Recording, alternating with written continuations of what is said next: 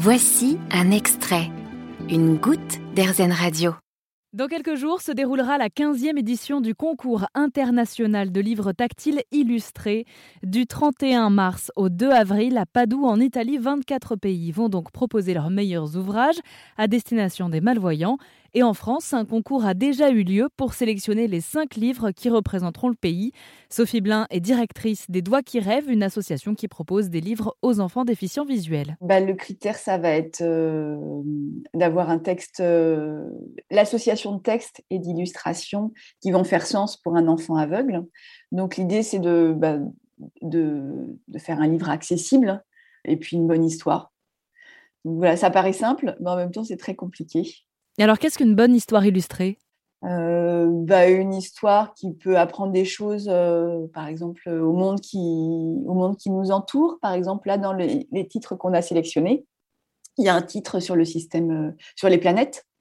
Euh, donc la Terre par rapport aux autres planètes. Donc voilà, c'est vrai que dans, faut imaginer qu'il y a des enfants euh, qui sont aveugles et qui n'ont pas de représentation euh, du monde comme les voyants. Donc l'infiniment petit, bah, c'est très très difficile d'imaginer, même pour nous, hein, ce qu'on peut voir au microscope, pouvoir expliquer ce qu'on voit au microscope, voilà les globules rouges par exemple, mais aussi l'infiniment grand, le système solaire par exemple. Donc, euh, même pour nous, avec des images, ça paraît parfois assez difficile à, appréhender. Euh, mais quand bah, il n'y a pas accès aux images, bah, du coup, c'est pouvoir donner à comprendre le monde. Donc, euh, non pas, c'est pas un documentaire. Là, en l'occurrence, c'est pas un pur documentaire, mais voilà, il y a une histoire il y a une certaine poésie. Donc, comment donner à comprendre le monde tout en étant dans un objet littéraire? Donc soit avec une intrigue, soit avec une façon d'écrire assez, voilà, assez sensible. Bah, voilà, c'est les critères qu'on peut retrouver dans tous les livres. Hein. Quand un éditeur choisit un livre, ça va être ça. C'est n'est pas seulement un texte qui va être intéressant sur le fond, mais c'est le fond et c'est la forme. la combinaison des deux, plus des illustrations tactiles qui vont permettre à des enfants déficients du visuel de comprendre ben voilà, d'être euh, soit d'être dans l'imaginaire, soit dans quelque chose d'assez réaliste, mais en tous les cas, pouvoir transmettre quelque chose qui fait sens. Et de se retrouver tous, euh, tous ces pays-là dans un concours international du livre tactile illustré, ça permet aussi, euh, je suppose, de booster la créativité? Euh, bah, c'était un des objectifs que de la création de ce concours, c'était de faire monter en compétence euh, bah, les, créateurs de livres tactiles.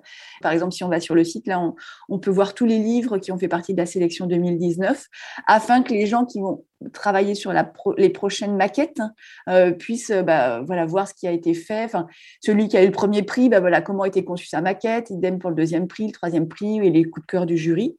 Donc l'objectif, c'est de faire monter en compétence les producteurs de livres tactiles et euh, donc voilà, c'est vrai qu'il y a des pays où il y a euh, beaucoup plus de livres, euh, notamment bah, en Italie. Voilà, il y a une culture autour du, livre tactile qui est très très forte. Et eux, c'est pas 20 maquettes qu'ils vont recevoir, mais ça va être plus de 100 maquettes.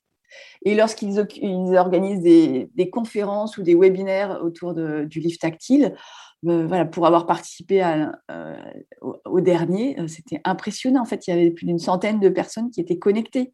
Je crois que c'est même 200. Mais voilà, et on n'arrive pas à trouver voilà, le même écho dans d'autres pays, notamment en France. Voilà, c'est vrai que.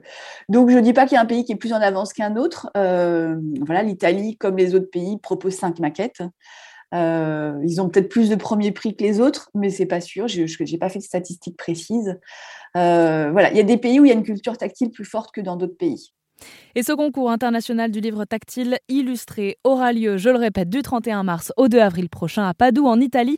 Merci beaucoup, Sophie Blin. Je rappelle que vous êtes euh, la directrice de l'association Les Doigts qui rêvent. Merci à vous. Vous avez aimé ce podcast Erzen Vous allez adorer Erzen Radio en direct. Pour nous écouter, téléchargez l'appli AirZen ou rendez-vous sur airzen.fr.